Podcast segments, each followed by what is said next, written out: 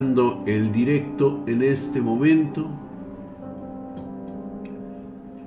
Pasen a sentarse en esta noche, en esta noche de, de cosas malandras, cosas horribles que pueden llegar a suceder en un viernes como hoy. Casi estamos terminando el año.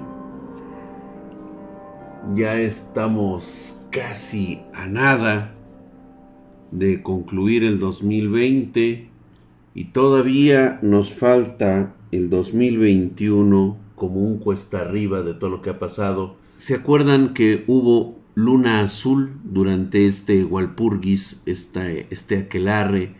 Las energías negativas se manifestaron fuertemente.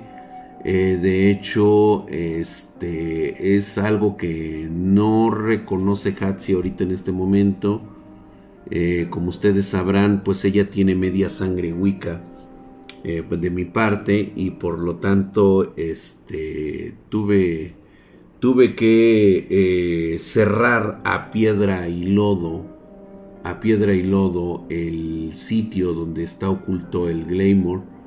mi hija tiene que aprender a dominarse sobre todo con él. Fue muy seductor, bastante fuerte y aparte eh, las energías que se crearon alrededor de todo esto por un evento que eh, había olvidado por completo, cosa muy, muy grave de mi parte, es que el, el, el Glamour se sintió excitado, se sintió eh, en, un, en, un, baño, prácticamente en una embriaguez de, de, de sangre, porque de este lado donde actualmente están eh, las, el búnker de Spartan Geek, a escasos 800 metros, un kilómetro hacia el periférico, se encuentra lo que alguna vez se le llamó el manicomio de la Castañeda. Este manicomio fue de los primeros eh, erigidos en, América Latina eh, durante el siglo XIX.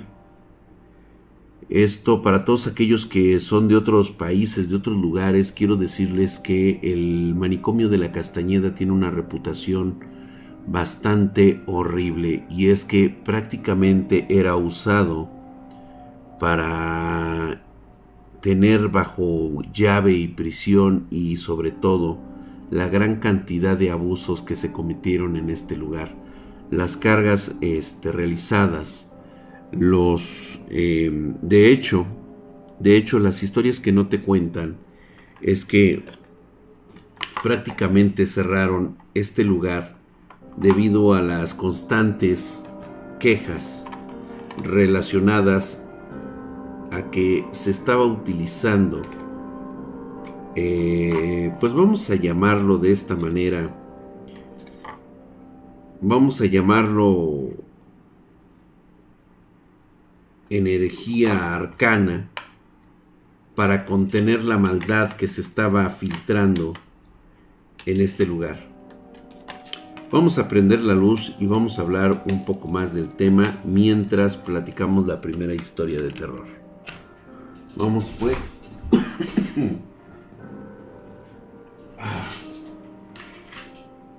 Vamos a... Ay, güey.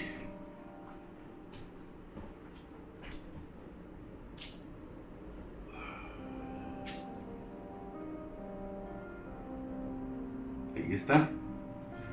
Creo que sí. Ahí nos vemos. Ahí estamos. Muy buenas noches, espartanos. Gracias por estar esta noche con nosotros.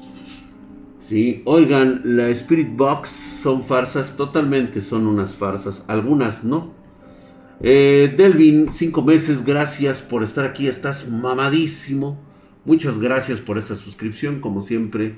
Para allá justamente, no, de este lado estaba la Castañeda y por acá terminó hospedada. Y pues bueno, este lugar yo creo que sí lo vamos a hablar posteriormente para que ustedes sepan de qué, de qué es lo que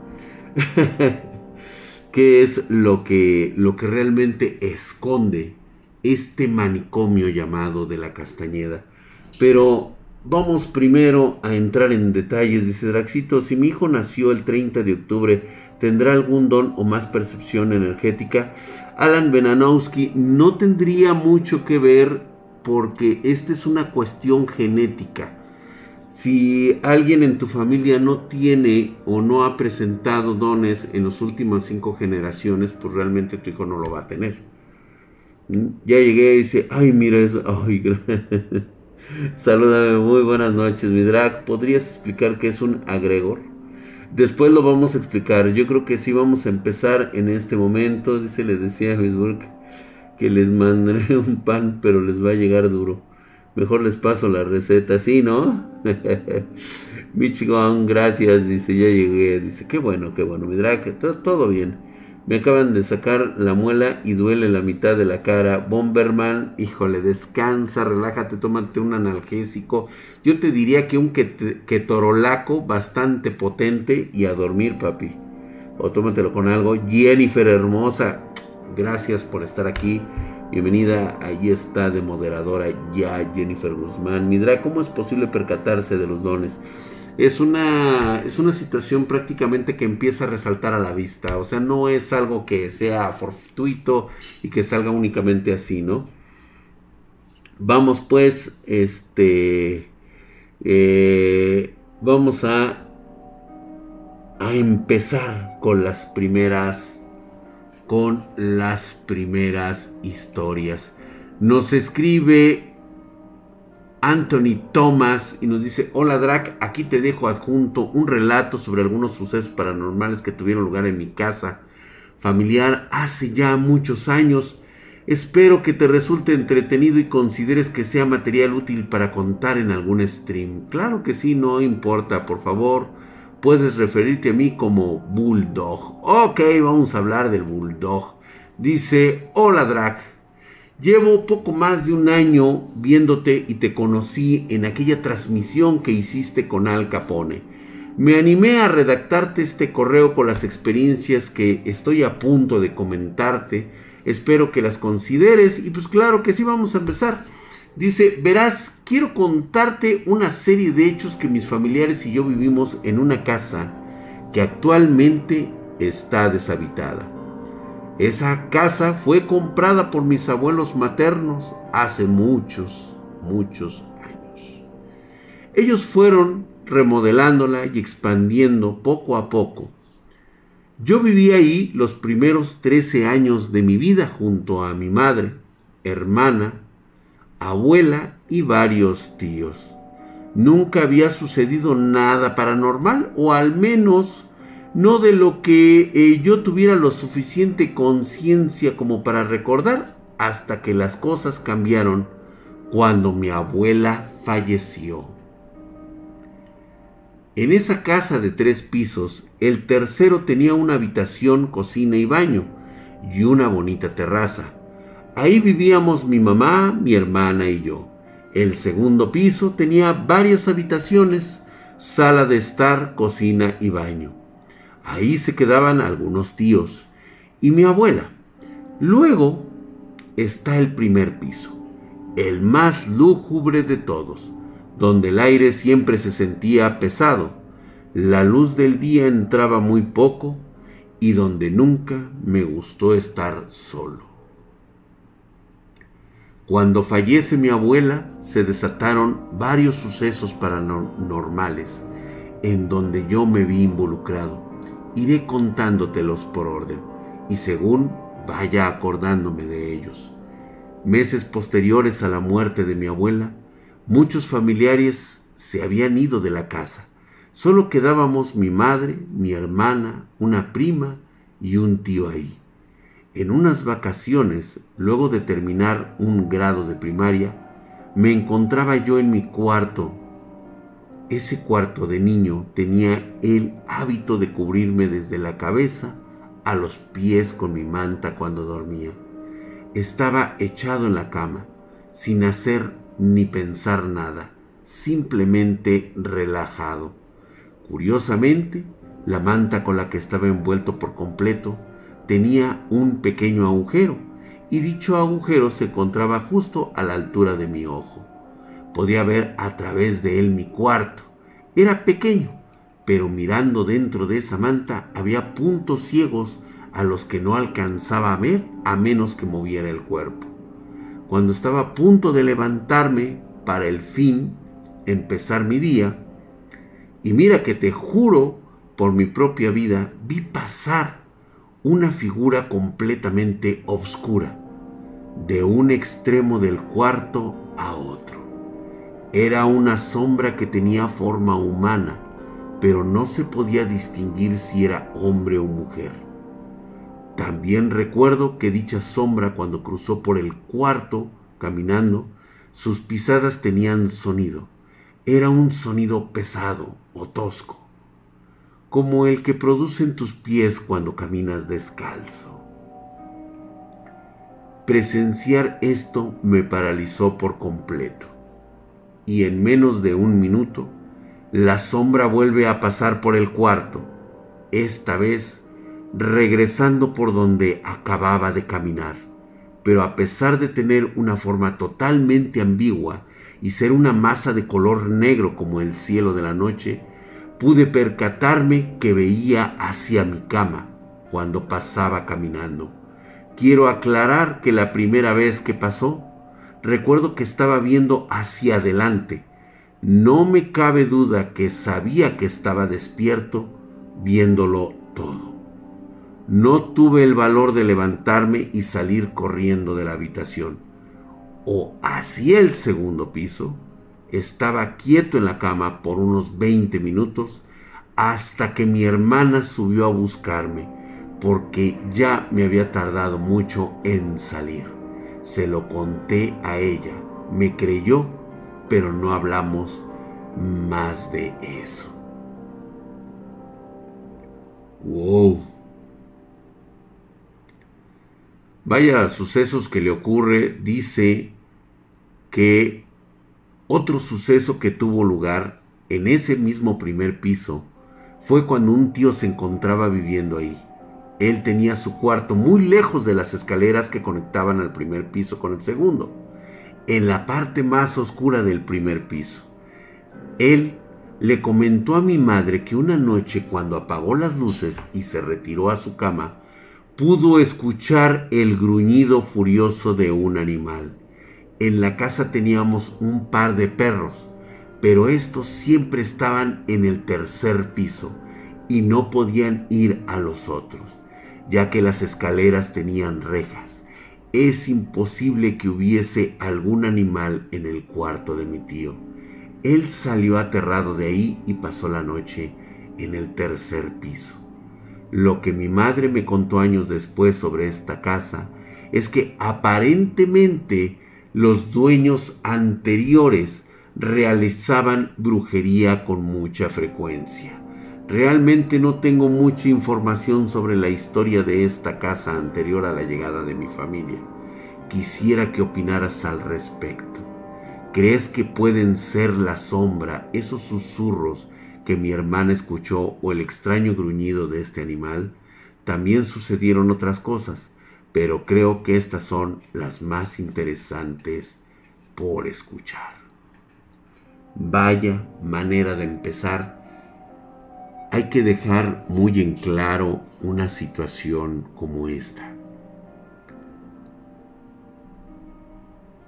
Cuando alguno de nosotros dejemos este mundo, existe algo que se denomina experiencia cuántica del desprendimiento. Es una teoría algo loca, pero es real, contada por científicos. Ellos le denominan la muerte cuántica. Es decir, nuestros electrones, nuestros fotones, nuestros neutrones dejan de funcionar y los quarks son liberados. La partícula más pequeña de la materia se desintegra, se pierde a partir de ese momento.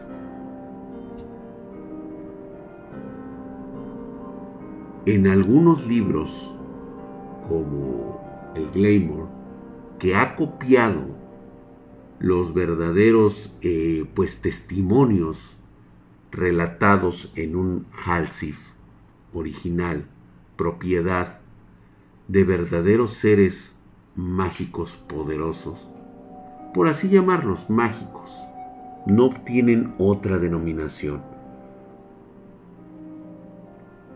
Este, muchos, aquí lo estoy viendo, gracias Edgar Carals, gracias, efectivamente un último suspiro.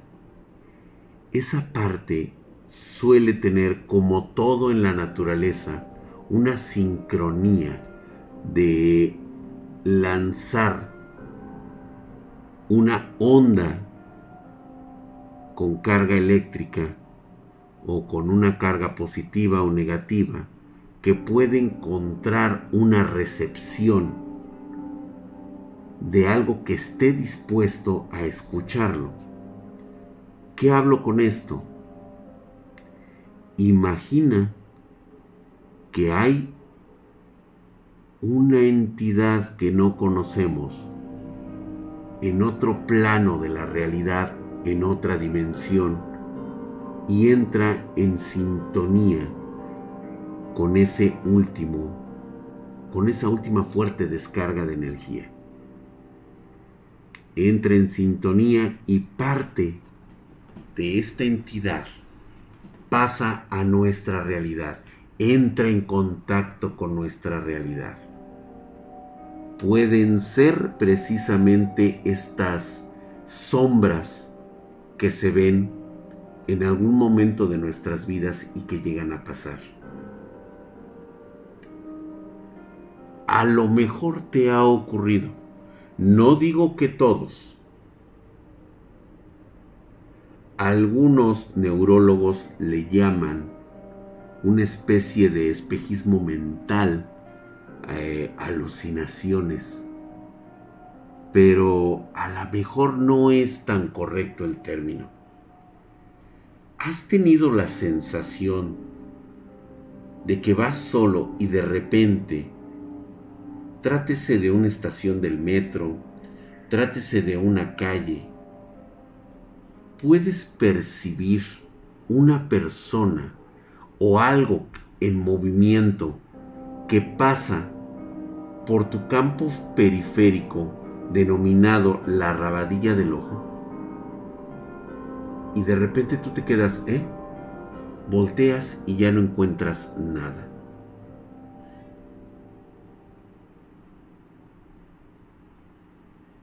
es esa sincronía con el otro lado de la realidad. Es real, ¿eh? Esto es real, o sea, no, no me lo estoy inventando porque existe documentos de científicos que realmente avalan este pensamiento. De hecho, hay neurólogos que hablan de ello. Obviamente no van a darle un término paranormal porque el prestigio ante todo debe de ser con la comunidad científica. Si no tienes pruebas, resérvate tu opinión. Esa es una de las grandes reglas de la ciencia. Si no tienes pruebas, abstente de dar tu opinión. Dice por supuesto que sí, mi querido Gubs 2521. Y ahorita voy a hablar de estos casos.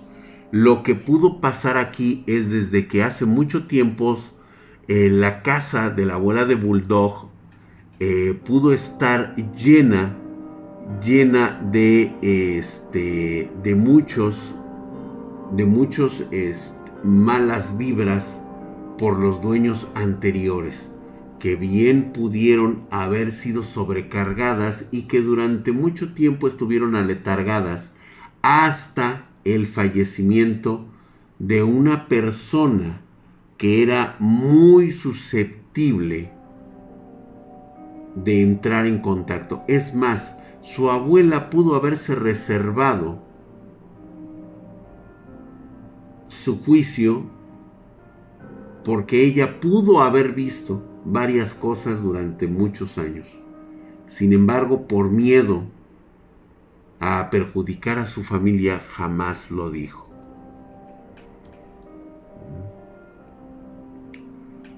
Entonces, creo que empezamos bien. Vamos con un caso más, una historia más. Vamos con el caso de Ricardo Arellano, conocido como Richard Belzer, gran espartano. Esperemos que nos esté viendo. Sí, y pues eh, vamos, vamos a hablar ahorita sobre Hola Draxito. Quiero contarte una historia que hasta el día de hoy, en que tú lees esto, es lo más extraño que me sucedió. Considero que no es lo suficientemente impactante como para que salga en directo, pero mientras tú lo leas es más que suficiente. Y dice así, todo comenzó una noche tranquila hace ya algunos años estaba tranquilamente durmiendo en mi cuarto como cualquier otra noche normal. Mientras yo dormía plácidamente en mi cama, empecé a escuchar sonidos fuera de mi cuarto. Al despertar, me di cuenta de que era una persona que había agarrado un balón y se había puesto a jugar con él haciéndolo rebotar en la pared y en la puerta de mi habitación. Cuando tomé conciencia, no tardé en concluir que era mi hermano menor, que quizá había ido al baño, y pues que de paso pateó el baleón y pues estando aburrido se puso a jugar. Después me cuestioné el por qué mi hermano se había puesto a jugar con un balón a la una de la mañana cuando me levanté de mi cama, de modo que estuviera sentado en ella, había dejado de escuchar el balón. Me dije a mí mismo que quizá fue cosa de mi imaginación, y pues me dispuse a acostarme y dormir de nuevo. Pero la cosa empezó a ponerse más turbia. Justo cuando mi cabeza tocó la almohada, empecé a escuchar un zumbido un pitido extremadamente agudo y fuerte. No supe cómo ni por qué empecé a escucharlo, pero sabía que era un sonido que no estaba pasando por mis oídos. Lo escuchaba directamente dentro de mi cabeza, así que me levanté de nuevo hasta que dejé de escucharlo. Hecho eso, volví a acostarme pero otra vez comenzó ese sonido insoportablemente agudo y resonar en mi cabeza. Decidí que esta vez dejaría de sonar ese molesto sonido y después de uno o dos minutos justamente había dejado de sonar. Pero cuando terminó había algo diferente. Seguía consciente. Mi cuerpo estaba dormido por lo que supuse que era un sueño lúcido. Previamente, a lo largo de estos últimos años, tengo un historial de sueños lúcidos porque es algo que comencé a experimentar en algunas ocasiones. Pero había algo diferente en lo que consideré un sueño lúcido. Estaba consciente en mi cuarto y al menos un lugar idéntico a él, pero todo oscuro. Otra vez alguien se había puesto a jugar con un balón fuera de mi cuarto, rebotándolo y pateándolo, para confirmar de que si realmente estaba pasando, volví a despertar. Me levanté. Nadie jugaba. Nadie estaba fuera de mi cuarto. De nuevo, volví a acostarme y volvió a repetirse todo lo anterior. El sonido conscientemente activo, pero ahora nadie jugaba, sino más bien esa cosa que estuviera del otro lado empezó a tratar de abrir la puerta de mi habitación. Se escuchaba claramente como alguien trataba de abrir girando la perilla, pero no lograba abrirla. Se me hacía extraño que no lograra abrirse la puerta a pesar de tantos intentos de esa cosa, recordando que esa noche había dejado la puerta sin seguro. Así que me extrañó, pero más importante aún, deduje que esa cosa que estuviera allá afuera se había percatado de mi presencia. Esa cosa sabía de que había alguien más con él. Yo mismo. Él quería entrar a mi habitación. Cada vez esa cosa trataba de abrir con más insistencia, Pero antes de que algo peor ocurriera, me desperté asustado, sudando. Me quedé despierto alrededor de cinco minutos. Antes de proceder a abrir la puerta y lo hice. Y como era de esperarse, no había nadie. Todo estaba en silencio. Lo último que hice fue ir al baño, lavarme la cara y regresar a dormir. Lo bueno es que nada sucedió después y nunca se volvió a repetir. Me gustaría preguntarte qué fue todo esto, explicación, qué significado tenía. Te voy a decir lo que pasó Richard Belzer y esto le ha pasado no solamente a ti. Estoy casi seguro que el 90% de los que nos están viendo en este momento les ha pasado una situación similar. ¿Sabes cuál es la diferencia entre lo que te pasó a ti y este 90%?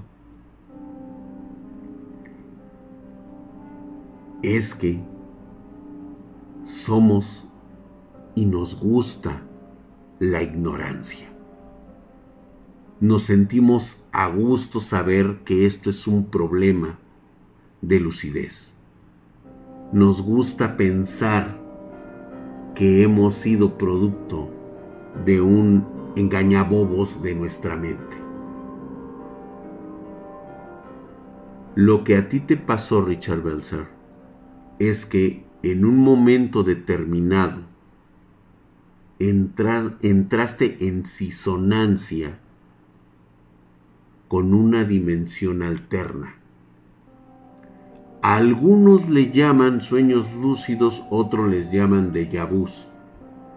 Es cuando estás consciente de algo, no te has dormido, estás totalmente en tus cinco sentidos y de repente notas que tu atmósfera ha cambiado. Por una cuestión de disonancia, has entrado en un espectro de realidad alternativa.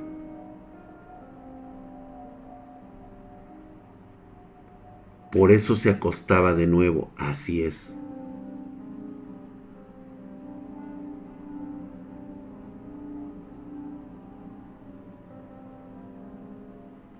Estas cosas, normalmente, cuando hablamos de estas situaciones, las tomamos a la ligera y está bien. Puedes o no creerlas. Pero no está de más saber que no conoces todo. Y no todo se trata de lo que perciben tus sentidos. ¿Tú por qué crees en la ciencia? ¿Por qué crees en la religión? ¿Por qué no creerías que en un segundo de tu vida entraste en una sisonancia con otra realidad,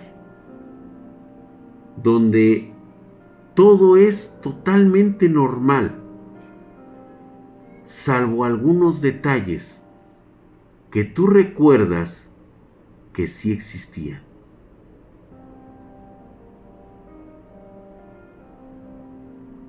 A veces entramos en dimensiones donde hay cosas que quedan atrapadas ahí durante milenios o han estado desde siempre.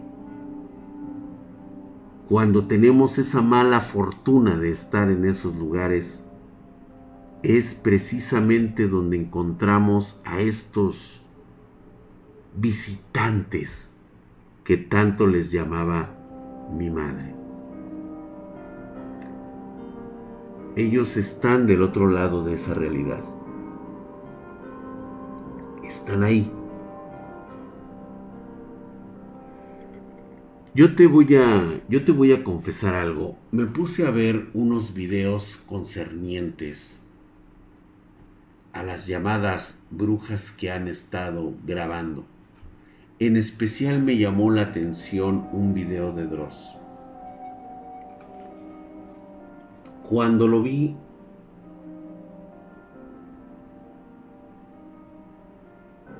me dio pena ajena. El folclore se ha encargado de darle una característica bastante rara al fenómeno de las brujas.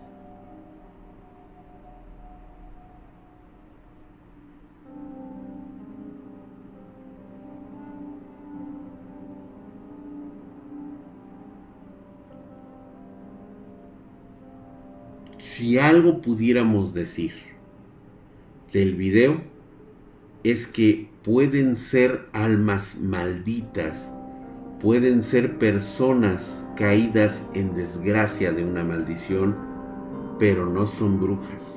Definitivamente no lo son. Pueden ser víctimas de las mismas brujas.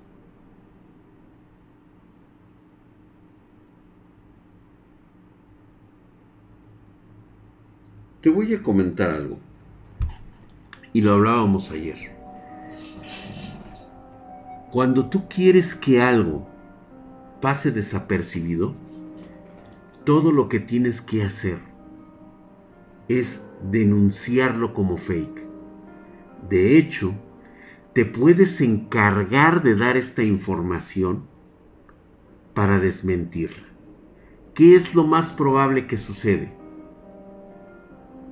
Que sea descalificado. Todo aquello que no percibimos en nuestra propia esencia, en nuestro propio mundo, es inmediatamente descalificado. Pero ¿qué pasa cuando vives esta realidad?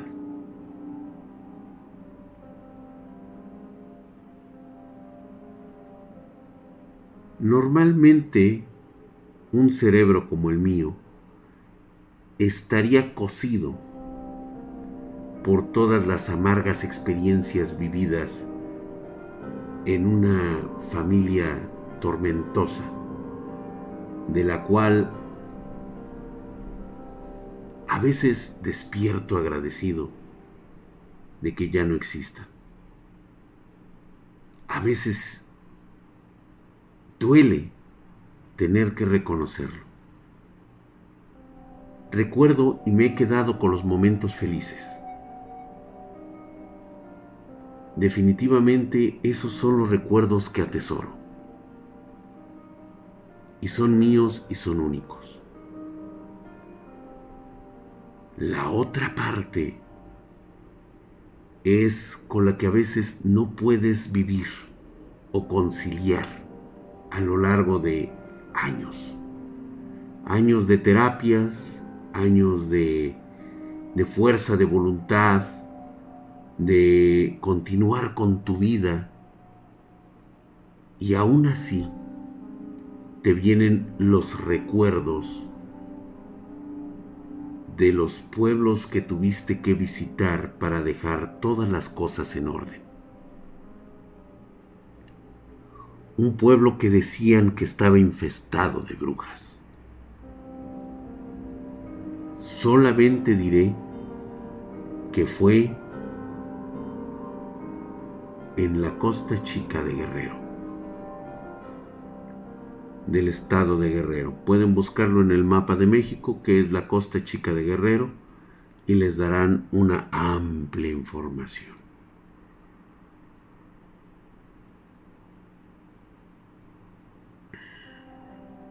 Justamente fue de las malas decisiones e inequívocas de alguien como yo, que quiso entender todo este fenómeno y se me había ocurrido en mi juventud, mientras me titulaba, convertirme en una especie de investigador paranormal. Sí, tengo que confesarlo, en un momento determinado quise ser un investigador paranormal. Les recuerdo que aún hay energías que se quedaron en el búnker y que se manifiestan debido a las cargas mentales que se generan aquí, que estuvo aquí un Glamour, les recuerdo, y que tuvo en menos de 800 metros la presencia energética de un manicomio infestado de maldad, de corrupción, de eh, tanto odio que se engendró en esas almas, algunas de ellas enloquecidas y otras más que fueron prisionadas por otros conceptos.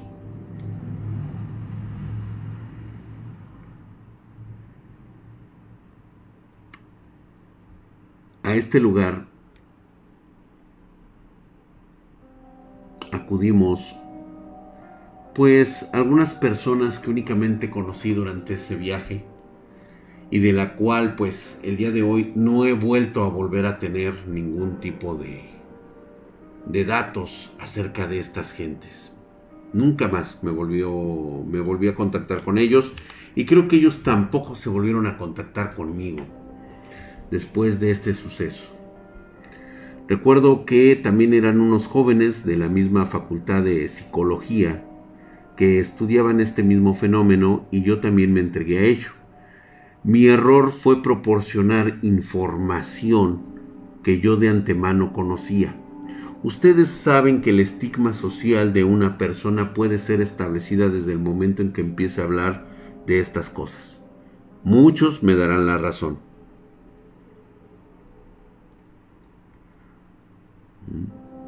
Hablar de estas cosas con gente tan cerrada por el simple hecho de creer que conocen la verdad a través de la ciencia. Perdóname, pero el hecho de que tengas un título universitario, que hayas aprendido acerca de la ciencia, no te proporciona en ningún momento la autoridad suficiente para decir que hay cosas que no existen, porque simplemente no las has podido ver. El aire existe y no lo vemos. Pero algo parecido ocurrió en esa ocasión. Se me ocurrió que uno de los mejores eventos sería visitar este lugar en el cual yo tenía algunas relaciones con lo que había sido las personas allegadas a mi familia. ¿Sí? Les recuerdo que en este lugar había algunas personas que ya habían hablado conmigo y del cual fuimos cuando el estado de Guerrero pues era todavía bastante tranquilo. En aquella ocasión llegamos para buscar el fenómeno de las brujas.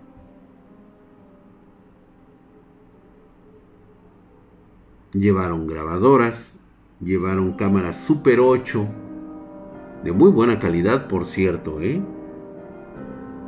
Llevaron todo lo que se necesitaba para poder hacer una incursión nocturna, luz de día y lámparas, un chingo de lámparas. Me acuerdo que estaban, me acuerdo, voy a decir algunos nombres al azar, porque realmente hay nombres que no me acuerdo y otros que, pues obviamente por obvias razones no voy a decir los nombres. Me acuerdo que estaba Alma, Salvador, Rodrigo, este, Valente. Valente, fíjate, me acuerdo de Valente, güey. No sé por qué, pero ya dije su nombre verdadero. Bien pendejo que soy, pero bueno, es que estoy concentrado en otras cosas. Valente, cabrón. Me acordé de ese nombre. Y había otro muchacho, creo que se llamaba Mario. Mario. Y me acuerdo que le decíamos la manzanita.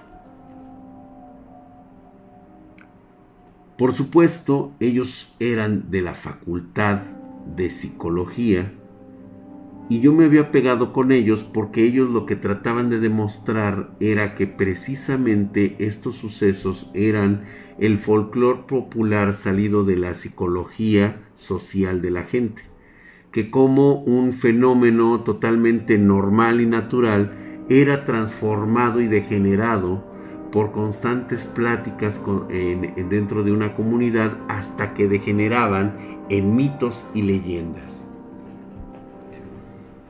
Me acuerdo muy bien que estuvimos en un paradero de, de, Milpas, en el cual este, la cosecha todavía no era levantada, ¿sí? Y recuerdo muy bien ese suceso porque se siente de la fregada estar en la oscuridad de ese lugar, teniendo un campamento base para poder escuchar y grabar lo que pudiera suceder. Recuerdo muy bien que empezamos a hacer los monitoreos, no les voy a hacer el cuento muy largo, ¿sí? Y era evidente que tarde o temprano íbamos a empezar a escuchar sonidos, ruidos provenientes de los alrededores. Como ustedes sabrán, cuando tú pones luz en un área determinada, tienes luz en esa, pero a partir de ahí, la luz se pierde en una bruma totalmente oscura y me acuerdo perfectamente que todo lo que estaba adelante de nosotros era única y exclusivamente milpa, la llamada crecida del, maíz en ese lugar. Y a lo lejos se veían algunos árboles.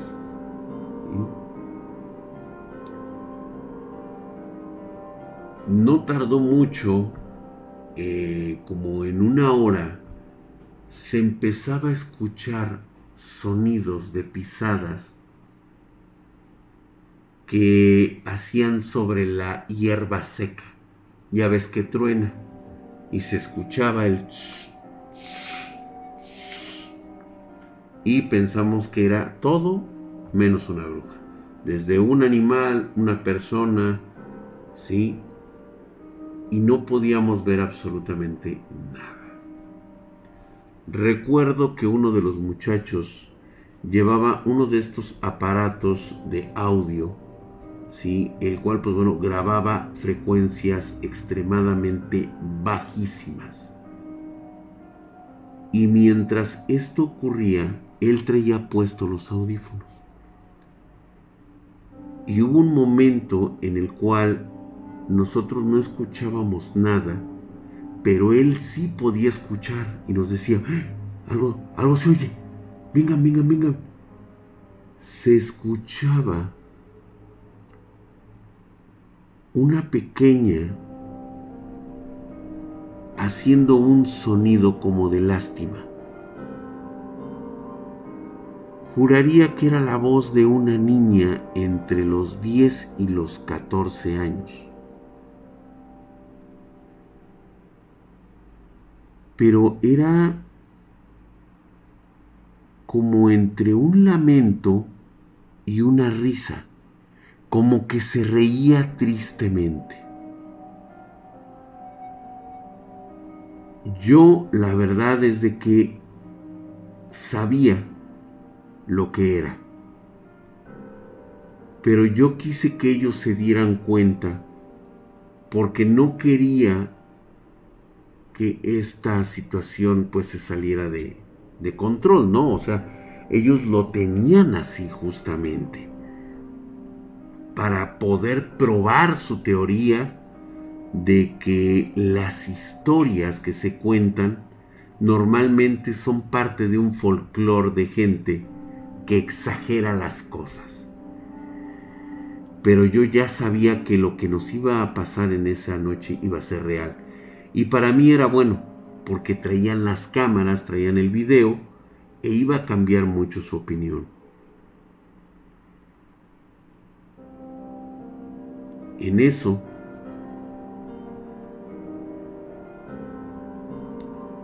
tomamos las cámaras y nos empezamos a acercar al área donde se estaba escuchando. Mientras caminábamos por la milpa, rumbo a ese lugar, éramos los tres, tres hombres, una mujer y el otro güey que estaba en la base. Pues bueno, nos adelantamos y justamente en un montoncito, así clarito, se encontraba una figura pequeñita, como si trajera una manta puesta cubriéndole la cabeza. O sea, prácticamente era como esta así, pero se cubría así la cabeza. Y estaba de espaldas. Y estaba tarareando una canción. Recuerdo muy bien que era algo así como na na na na. Na na na na. Na na na me taladra en la cabeza todavía escuchar eso. Cuando uno de los muchachos se acerca y le pregunta justamente lo que cualquiera de nosotros o cualquiera con un eh, eh, pues con una con un afán de investigación es quién eres, qué quieres.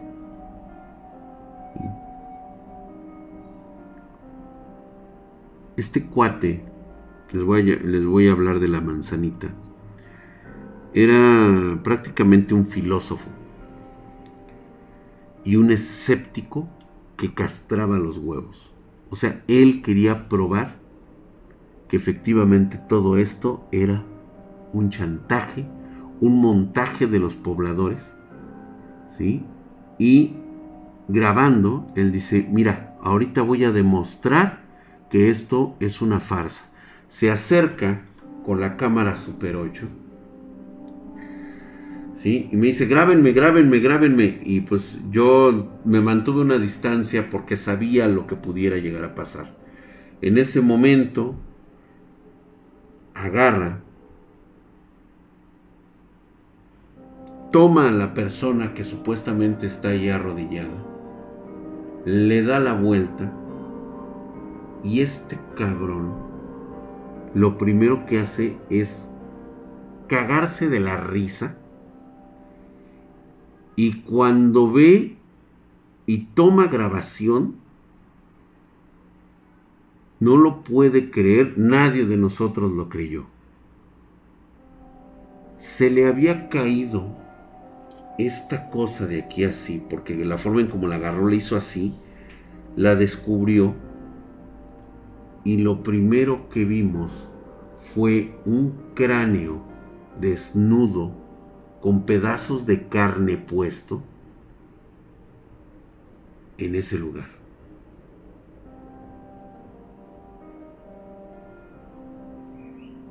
Pero lo aterrador no era que estábamos viendo un cuerpo en estado de descomposición. Lo que era aterrador es que seguía tarareando el cráneo. Salía una voz de ese cráneo.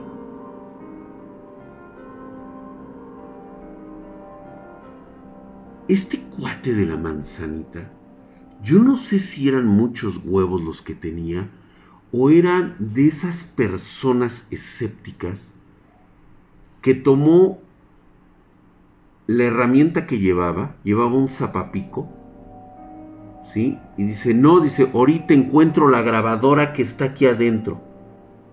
Tras, tras, tras, pero así, yo ya la verdad, yo estaba así como impactado, nos volteamos a ver todos y dijimos, en la madre, ¿qué está haciendo este güey?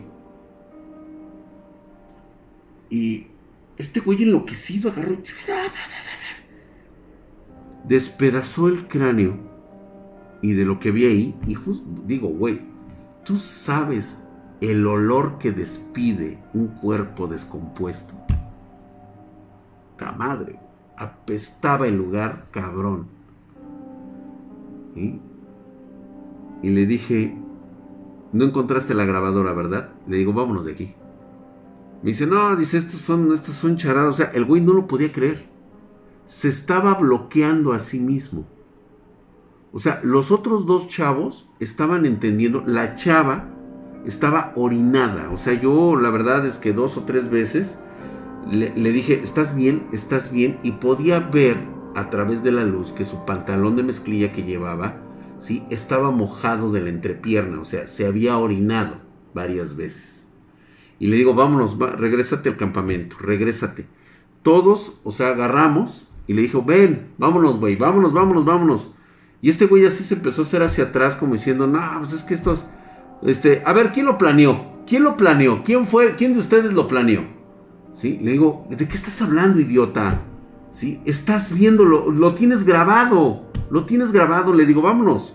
vámonos, le digo, creo que fue mala idea, no debimos venir, o sea, yo todavía en la pendeja, pero de alguna forma yo sentía que estaba en lo correcto, porque tenía la evidencia en video de una Super 8. De hecho, tengo esa grabación por ahí. Se las voy a mostrar, un pedacito solamente les voy a mostrar. Tengo una grabación de ese video. Espero que todavía siga ahí porque sí recuerdo haber pasado ese dato. Nos vamos regresando y les digo, ¿saben qué? Vámonos por aquí. Les digo, agárrense todos prácticamente de las manos. Güey, no había terminado de decir agárrense de las manos cuando me di cuenta estaba yo hablando solo. Lo único que recuerdo son las milpas de mi alrededor.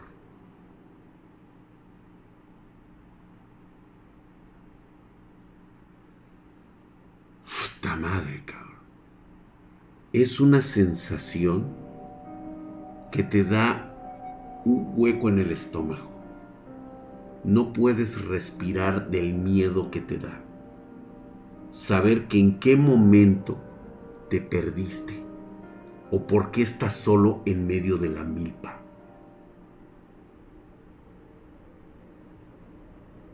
Me acuerdo muy bien que yo llevaba un cuchillo que me había comprado para la expedición. Y con ese, yo lo saqué y empezaba, o sea, caminaba tasajeando, güey, o sea, como diciendo, el primer pendejo que se me cruce, lo clavo aquí, cabrón. Y empecé a andar así, güey. Fueron como tres minutos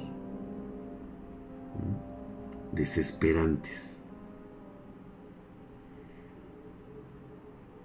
Como a los dos minutos, me di cuenta que me estaban observando.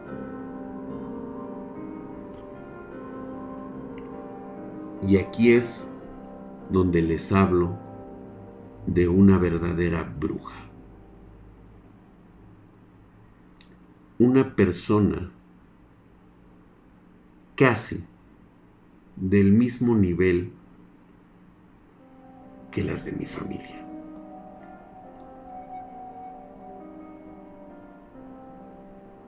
No son mujeres mendigas que se aparecen en la noche espantando a cuanto pendejo. No son cosas que se ponen a reírse y a decir pendejada y media en la noche.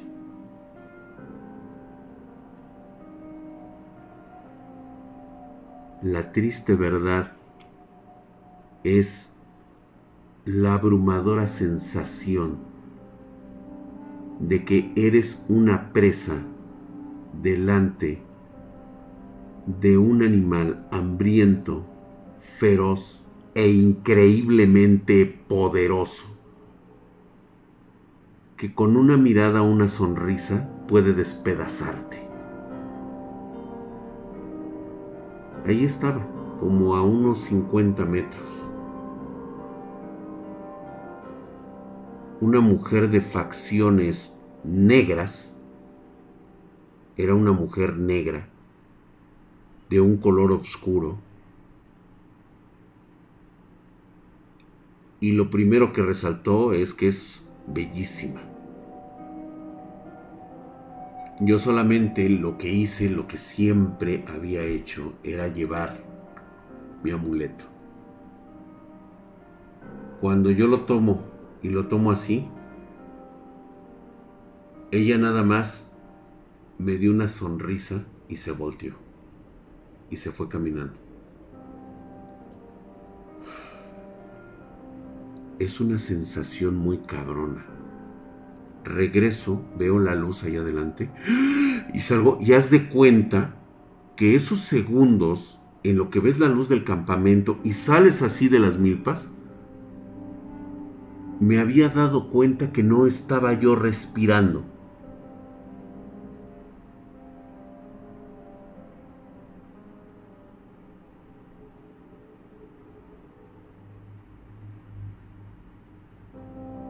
Solamente hasta que llegué a ese lugar, respiré y solté la bocanada.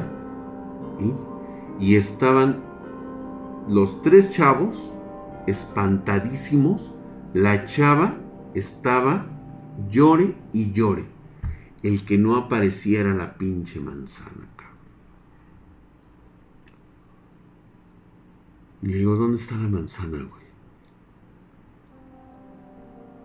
No, dice, pues venía atrás de ti. De repente nos perdimos y nosotros salimos por aquí. Le digo, ¿dónde está la manzana?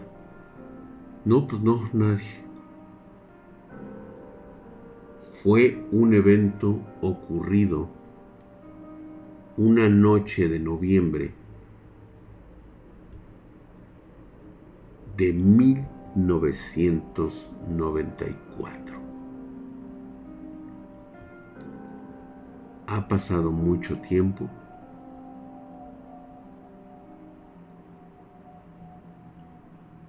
Y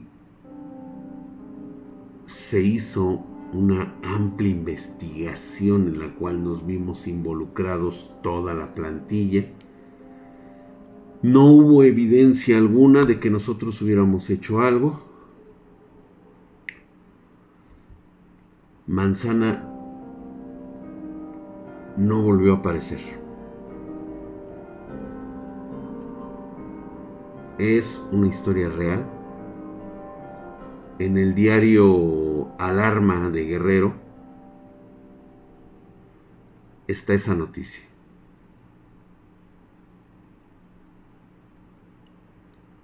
Lo más curioso de todo esto es que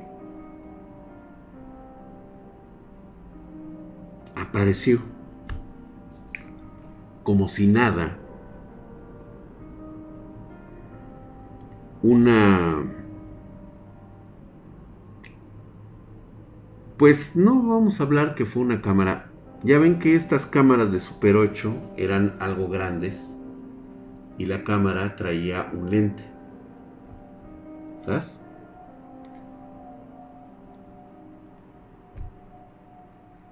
Como al mes, nuevamente ese pueblo vuelve a ser noticia. Y les voy a ser honesto, muchachos. Estamos hablando de 1994. Las autoridades tenían otras cosas en qué preocuparse que estarse preocupando constantemente por la desaparición de un estudiante de la, de la del, este, del Instituto Politécnico Nacional. Dark Cartons Jamás se lo conté a mi mamá. No soy estúpido. Aunque ella con el tiempo lo llegó a saber, sin que le dijera yo nada. ¿Mm? Y ya, ya te contaré cómo se enteró. Ahorita te voy a decir cómo.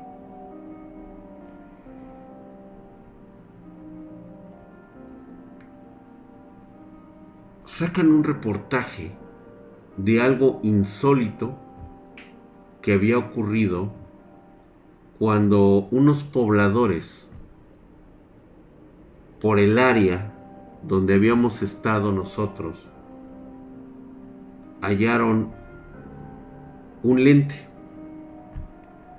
un lente de cámara de una supuesta cámara Super 8. Lo curioso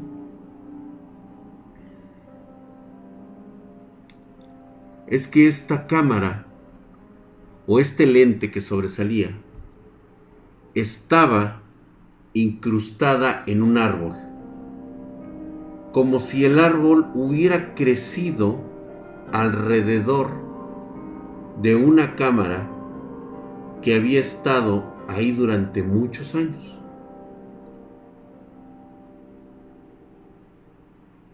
Cuando yo leo la noticia, me topan estos muchachos y me dicen, ¿viste la noticia? Y le dije, sí. Estos muchachos jamás volvieron a pisar la universidad. Creo que se dieron de baja, ya no se graduaron, o sea, creo que abandonaron la carrera de psicología y este y entendieron por lo que pude observar de cómo habían cambiado este lo peor que podías hacer era ahora vivir con el temor de saber que hay cosas de las cuales no te puedes defender. Y con esto quiero decir que cuando te sucede un evento en el cual tú ofendes o tienes eh, una supuesta, este, pues vamos a llamarlo enfrentamiento con un ser tan poderoso y sobrenatural como una Wicca, no tienes oportunidad. No tienes oportunidad alguna. La verdad es de que Manzana le había jugado al verga había ofendido, había insultado a una de las perras de esta de esta bruja. Para todos aquellos que dicen que se han enfrentado con una bruja, no es cierto. A lo mejor te has enfrentado con alguna esclava a una persona que le debía un favor y que el cual, pues bueno, la convierten como tal en sus perras. Así se le denomina y así las llamaba mi mamá. Son personas que creyeron que podían con una bruja. De verdad, con una auténtica bruja.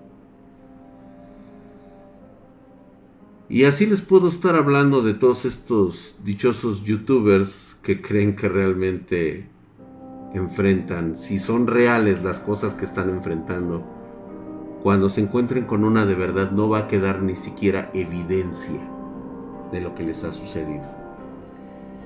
En cuanto mi mamá se enteró, fue por una simple razón. El día que llegué posteriormente a todo lo sucedido, después de estar cinco semanas fuera de casa, cuando llego, mi mamá inmediatamente, estando ya ciega, se voltea, se acerca a mí y me huele.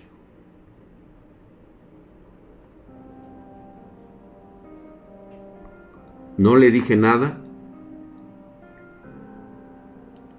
No me dijo nada. Fue mucho tiempo después que nada más me dijo que hay cosas que entre huicas no se tocan.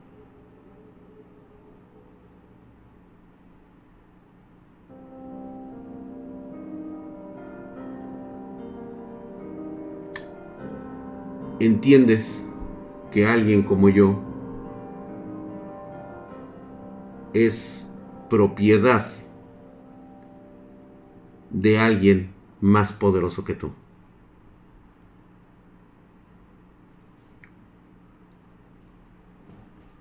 Así que tal vez mi madre era una rareza en estas cosas porque a pesar de todo, ella nos amó incondicionalmente, a tal grado de hacer el último sacrificio, cosa que ninguna de estas Wiccas haría por alguien más. Son muy contados los casos de Wiccas que realmente llegan a formar una familia. Son muy contados. Pero cuando esto ocurre, la realidad es de que no hay testimonio, no habría forma. Y la simple forma es de que a estas personas les o estas cosas mantienen un anonimato total y absoluto, mientras su poder también es absoluto. A ella no les interesa la fama, a ella no les interesa si realmente la gente cree en ellas, eso es lo de menos. Pregúntenle a Manzana cuando lo vean. Sabiendo a ver qué le pasó.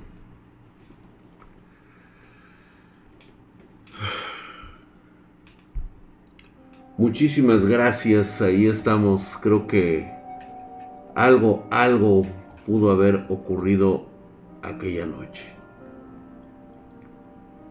Podemos decir que no nos interesa, que no nos importa, pero al final de cuentas, cuando ocurre, cuando sucede, y no quieres aceptarlo, entonces el del problema ya eres tú.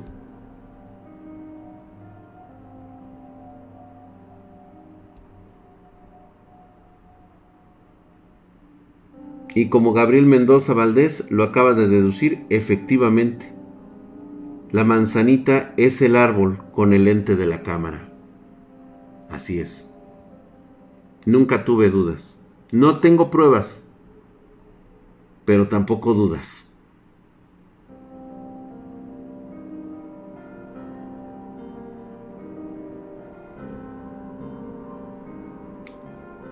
¿Qué posibilidades hay de que un simple mortal que...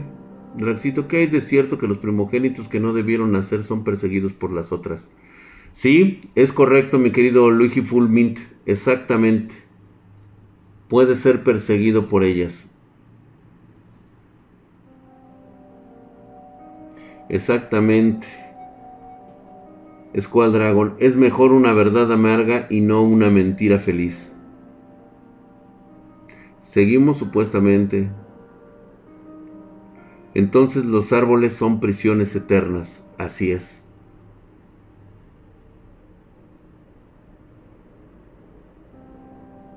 Todos esos sonidos, todos esos enfrentamientos que alguien ha tenido y que dicen que son una bruja, te puedo asegurar que solamente estás enfrentando o has visto a los esbirros, a sus sirvientes, a sus esclavos. Las verdaderas wicas es muy difícil que tú te encuentres con ella. Tienen una personalidad única, poderosa, arraigada. Son extremadamente bellas, todas ellas. No hay una sola que sea fea, porque por lo regular tienen esa vanidad que les ha dado belleza e inmortalidad.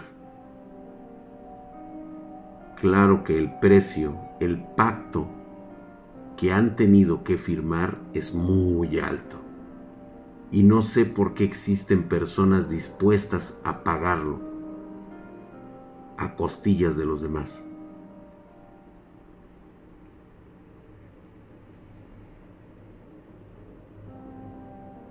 No patales, duele más, corre y eso. Ellas te buscan, correcto mi querido Luis Cruz Mejía.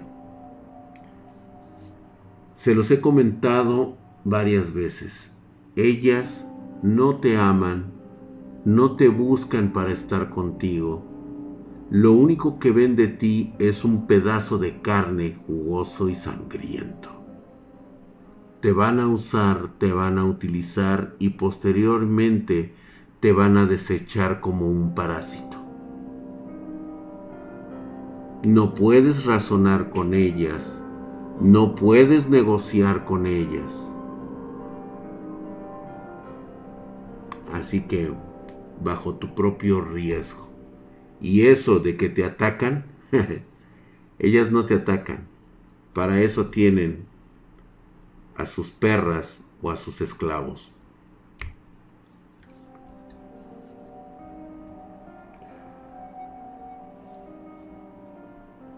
Ex Blake, pues yo creo que es de todo, son historias de terror y es una conversación de lo terrorífico, como quieras o como gustes. Los Wiccas son las que roban a los bebés no bautizados. Ni siquiera los roban.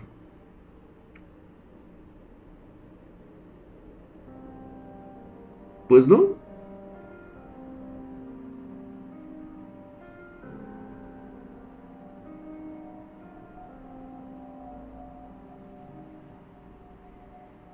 Mm, Tepozotlán, sí lo he escuchado. No sé qué hayan hecho ahí en los últimos años, ¿eh? Sí, solamente Anandael son única y exclusivamente mujeres. Solamente a través de línea consanguínea pueden heredarse estas mutaciones que tienen estas entidades. Hemos contado tres historias de terror esta noche. Yo creo que eh, tenemos que ampliar un poco más esta, esta situación y vamos a estar hablando un poquito más, sobre todo ahora que ya se acerca la Navidad. Mm. Rubén Victoriano Tiudrak, ¿es posible contactar una Wicca para que me dé dinero y poder sin importar las consecuencias? Por supuesto que sí se puede. ¿Sabes cuál es el problema? Que tú no las puedes buscar, son ellas las que te encuentran. Y si no te han encontrado es por una simple razón. Así como tenemos fe en el bien y en el mal, ellas no pueden tener la seguridad de encontrarte si no estás plenamente identificado como con ese aroma de maldad pura y dispuesta a sacrificar el costo verdadero. Si no se te ha parecido alguna, eso significa que muy dentro de tu subconsciente no deseas lo que te puede llegar a pasar. Mm, Chris Mon, eso es correcto. No habría manera. ¿Y cómo funciona? Ah, ¿cómo funciona mi, cómo funcionaba mi amuleto? Pues bueno, no es una emisión de luz ni de radiación, simplemente vamos a llamarlo así. Era la consecuencia energética de, eh, que irradiaba por el uso de otras personas que deseaban mi bien. ¿Sí? Dejaron su esencia, dejaron su, vamos a llamarlo su olor, dejaron su vibración en ese objeto. Así como existe ese objeto de protección, existen objetos malditos. Pero esa es otra historia que vamos a contar. Así que no, mi querido Vextor 12. Solamente un clavo saca a otro clavo. Muchísimas gracias. Espero que no puedan dormir esta noche por una simple razón. Están ustedes totalmente indefensos es una mera cuestión de suerte. El 90% de la población mundial de este planeta ha tenido un suceso paranormal, el cual ni siquiera te has dado cuenta. ¿Y sabes qué es lo peor de todo? Que una experiencia paranormal es producto de tu suerte. Bien decían, tócale los huevos al diablo y entonces puede que se te cumpla. Así que duerman, que a lo mejor sus ondas cerebrales se conectan a una realidad alternativa donde hay algo o alguien que quiera pasar a este lado de la realidad. pasen muy buenas noches y duerman. Gracias, gracias, gracias Duki Duk. Pasen buenas noches chicos. Gracias. Mañana